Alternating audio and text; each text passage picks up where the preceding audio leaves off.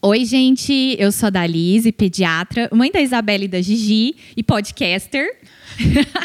Oi, gente, eu sou Amanda Calejos, pediatra, nefropediatra, professora e agora podcaster também, né, Dalise? Nesse episódio, a gente já passou álcool gel nas mãos, colocou as nossas máscaras e veio aqui para falar com vocês de um tema super importante que é o Covid-19. A gente está vivendo essa época de pandemia e a gente acha que é importante trazer para vocês informações de qualidade a respeito do Covid nas crianças, né, Dalise? Então. Um, dois, três. Está começando Pediatria em Dose Dupla. Hum, Dose Dupla. Sozinho sem sair do prédio, às vezes bate aquele tédio. Mas isso tem remédio, tá todo mundo junto, separado, que todo cuidado é pouco. Pra não ficar louco, a gente canta. Então escuta mais alguém que canta. A rua deserta inteira canta. E misturada na tristeza, o que é que a gente encontra? Tanta saudade, tanta gente na cidade que se importa. Um dia a gente vai abrir a porta e sair. Vamos começar falando sobre o que é o Covid. Que que é Covid? O Covid é o vírus? O Covid é a doença? Como que é, Dalise? Explica pra gente. Então, Covid é o nome dado à doença que é causada por um vírus. Né? Então a gente sabe que existem vários micro-organismos, vários bichinhos que causam doenças em crianças. O Covid, ele é uma espécie de um vírus que se chama coronavírus. Até mais ou menos o ano de 2019, o ano passado, existiam mais ou menos seis espécies de coronavírus que já viviam aí no nosso meio. Alguns mais que causavam sintomas leves, alguns causavam sintomas mais graves.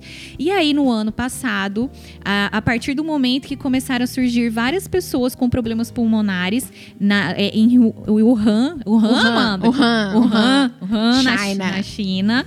Então eles começaram a estudar e descobriram que é uma nova espécie do coronavírus e batizaram ele como SARS-CoV-2, que causa a doença que foi chamada de Covid-19. É importante falar para vocês que todas as informações que a gente traz são preliminares até esse momento que a gente está gravando este podcast e que tudo vai mudando a cada hora, a cada meia hora. É, eu acho que fazia muito tempo que um assunto ele não era tão estudado, né, Dalise, em tão pouco tempo. A gente teve mais publicações sobre a Covid, sobre o SARS-CoV-2 em pouco tempo do que eu acho que doenças que estão sendo estudadas há anos, né? Pela pandemia, pela necessidade de descobrir o que estava acontecendo, como se transmitia, os estudos estão evoluindo muito rápido. Então, às vezes a gente grava uma coisa hoje, amanhã sai um estudo que pode dizer uma coisa diferente. Então, o- o- eu acho importante frisar que não existe verdade absoluta ainda sobre o Covid-19, né, Dalise? Mesmo já tendo estudos que estão comprovando como que é transmitido, como que se trata, ainda é preciso se aprender muito sobre o comportamento desse vírus. Nós vamos trazer para vocês um pouquinho do que existe até hoje, neste momento que a gente está gravando o podcast, tá? Bom, então primeiro eu quero falar sobre a transmissão do coronavírus, que principalmente é dado através de gotículas, tosse, espirro, o arzinho da boca da gente quando a gente fala. Então, por isso que é importante usar as máscaras. Então, usando a máscara, a gente protege o outro e a gente se protege também. Lembrando que as crianças menores de dois anos não devem usar máscara porque pode ter risco de sufocamento nessas crianças. Todas as pessoas são transmissoras do, do vírus, não só as pessoas que estão doentes. Por isso que hoje em dia todo mundo usa máscara, quem tem sintoma e quem não tem sintoma.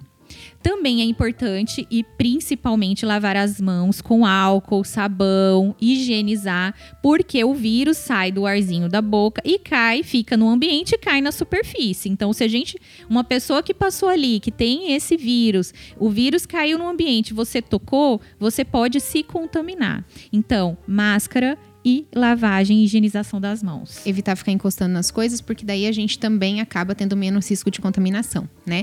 E só fazendo um complemento com relação às máscaras, além das crianças menores de dois anos terem risco de sufocamento, elas não conseguem entender ainda que elas não podem colocar a mãozinha na máscara. Para elas é um objeto diferente que às vezes faz com que elas levem mais a mão ao rosto. E aí acaba aumentando a chance de contágio. Então, gente, criança menor de dois anos, apesar de ser lindo, bonitinho, ficam lindas de máscara, umas máscaras coloridinhas, bonitinhas, não é para usar máscara em menores de dois anos, certo?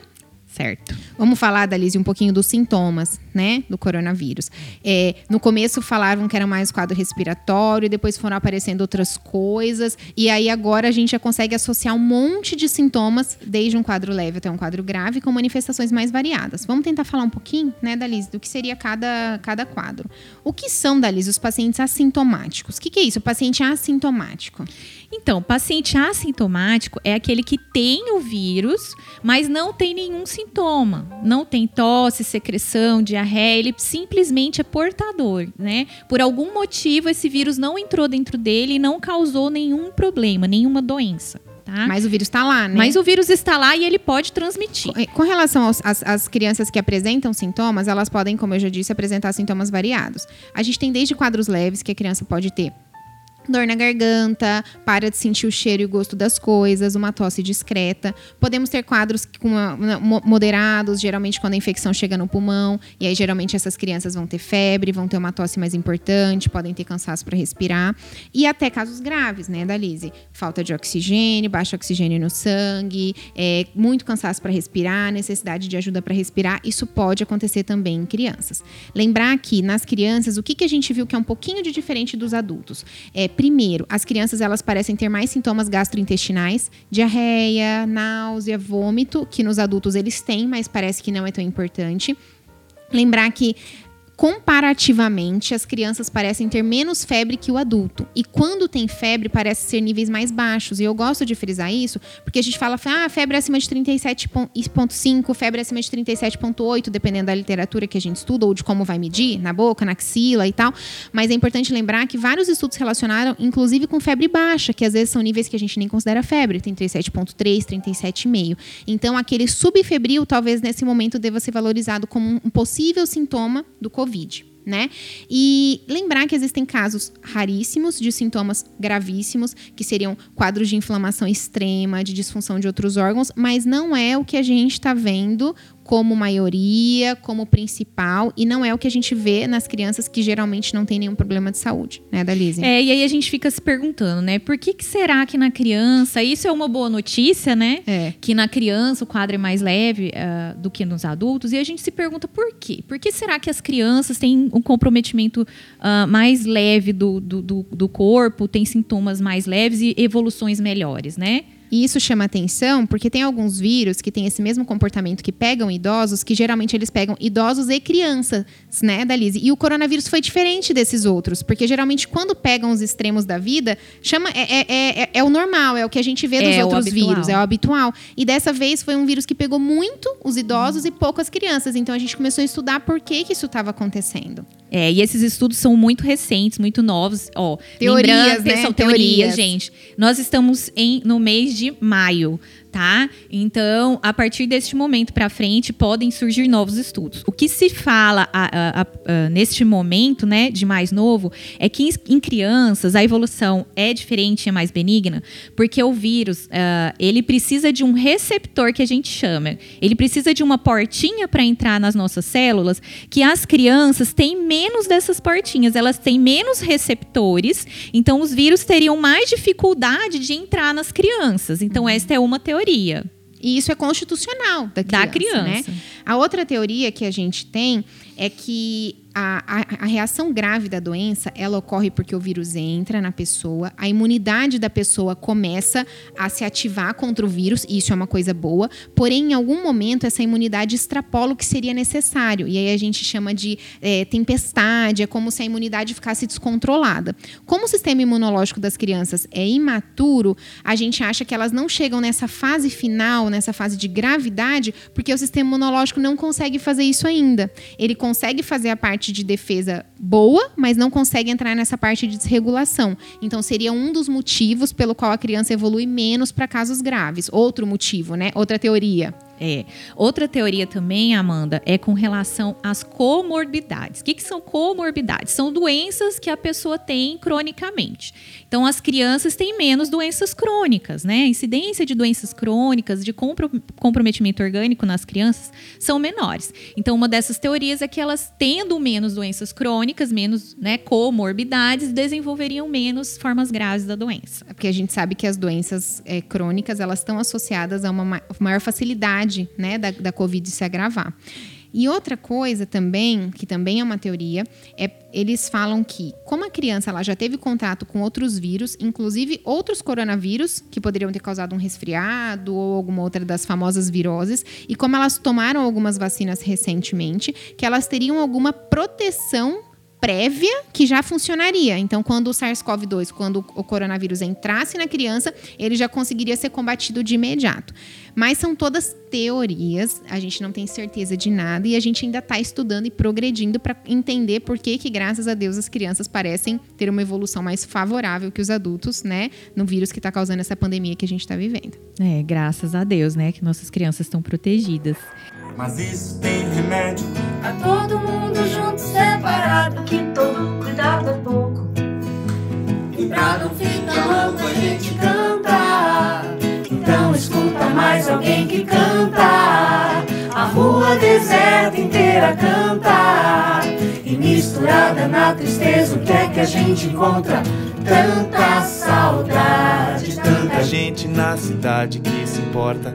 Um dia a gente vai abrir a porta e sair. Bom, mas existem algumas crianças que têm riscos maiores, né, Amanda? Então, Sim. você, como nefropediatra, né? Então, a gente chama os seus pacientes, que são pacientes, alguns que têm problemas renais, que têm que fazer uso de eh, remédios que a gente chama que são imunossupressores, que abaixam a imunidade. Então, crianças mais suscetíveis são aquelas crianças que têm as comorbidades que a gente já explicou. Então, crianças que têm problemas renais, crianças que têm problemas hepáticos, crianças que têm neuropatia, que fazem uso de dispositivos como uma traqueostomia, né? Crianças que estejam tratando para câncer, fazendo Isso, quimioterapia, crianças usando remédios que abaixem a imunidade. Não só os pacientes que têm problema no rim, que eu tenho bastante, né, paciente, Sim. mas outros doentes reumatológicos, reumatológicos, sim. né? Uhum. Também. Então, entender que eles são. A asma, tá? Ela é uma comorbidade, é um fator de risco, mas os estudos recentes demonstram que crianças controladas teriam o mesmo risco que crianças que não, Que não com- têm não asma, têm né? asma. Lembrando que a asma a gente define só a partir dos três anos, né, É, Amanda? Mas a gente isso, sabe não. aquelas crianças que têm hiperreatividade brônquica, no início a gente ficou com muito medo delas terem uma evolução desfavorável, classificadas como grupo de risco, mas a gente percebeu que quando a doença está controlada, aparentemente a evolução é boa. Uma coisa que a gente viu também depois que saíram dos estudos dos Estados Unidos, da China, que conseguiram estudar uma população maior de crianças, a gente viu que os quadros que são mais hospitalizados, que evoluem para forma grave, que evoluem com necessidade de ajuda para respirar, estão na população menor de um ano. Então, é uma população que a gente tem que prestar um pouquinho mais de atenção também frente ao aparecimento dos sintomas, né, da Lise? É isso aí, Amanda.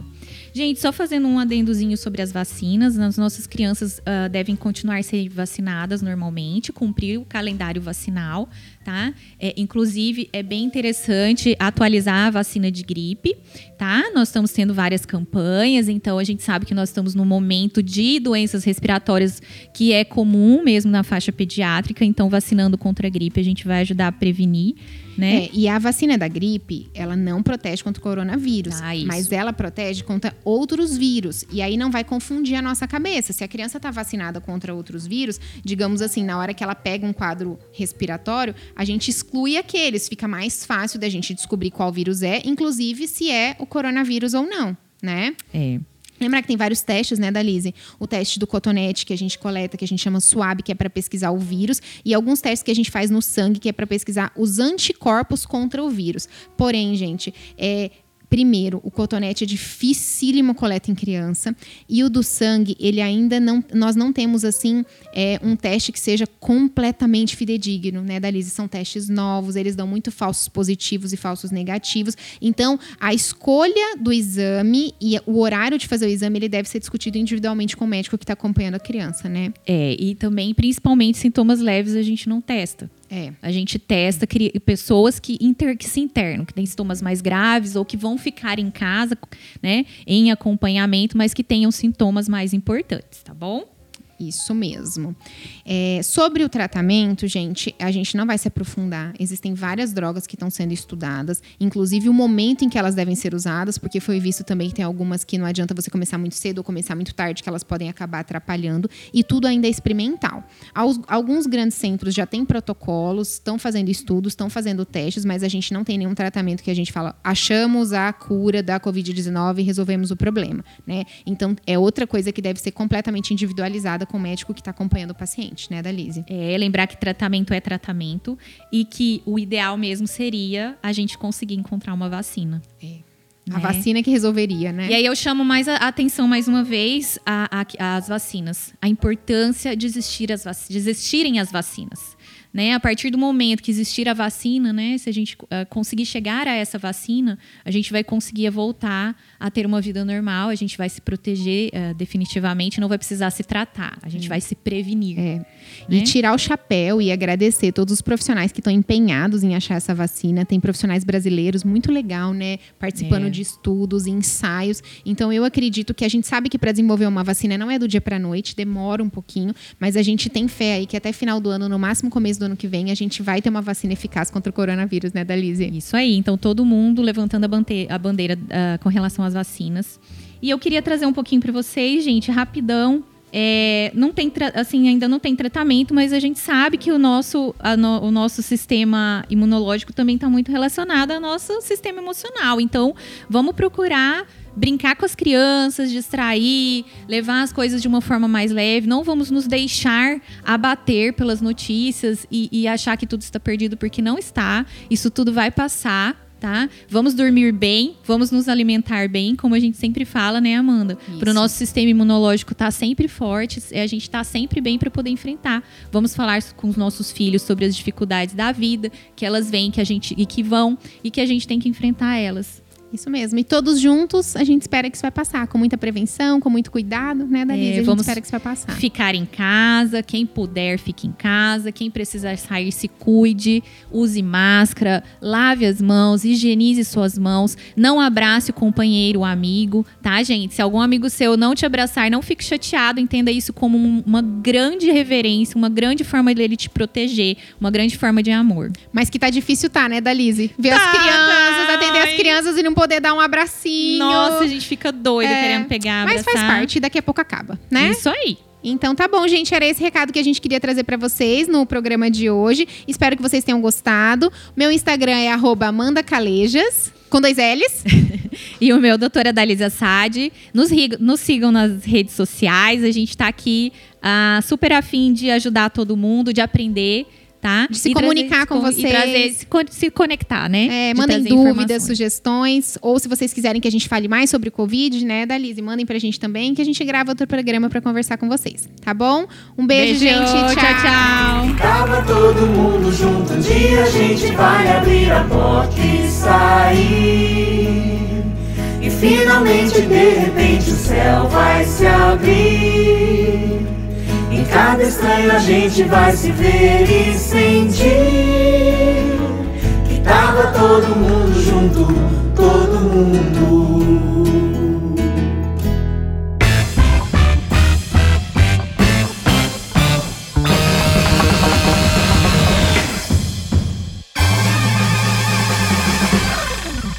Este podcast foi gravado e editado pela Pequi Produções.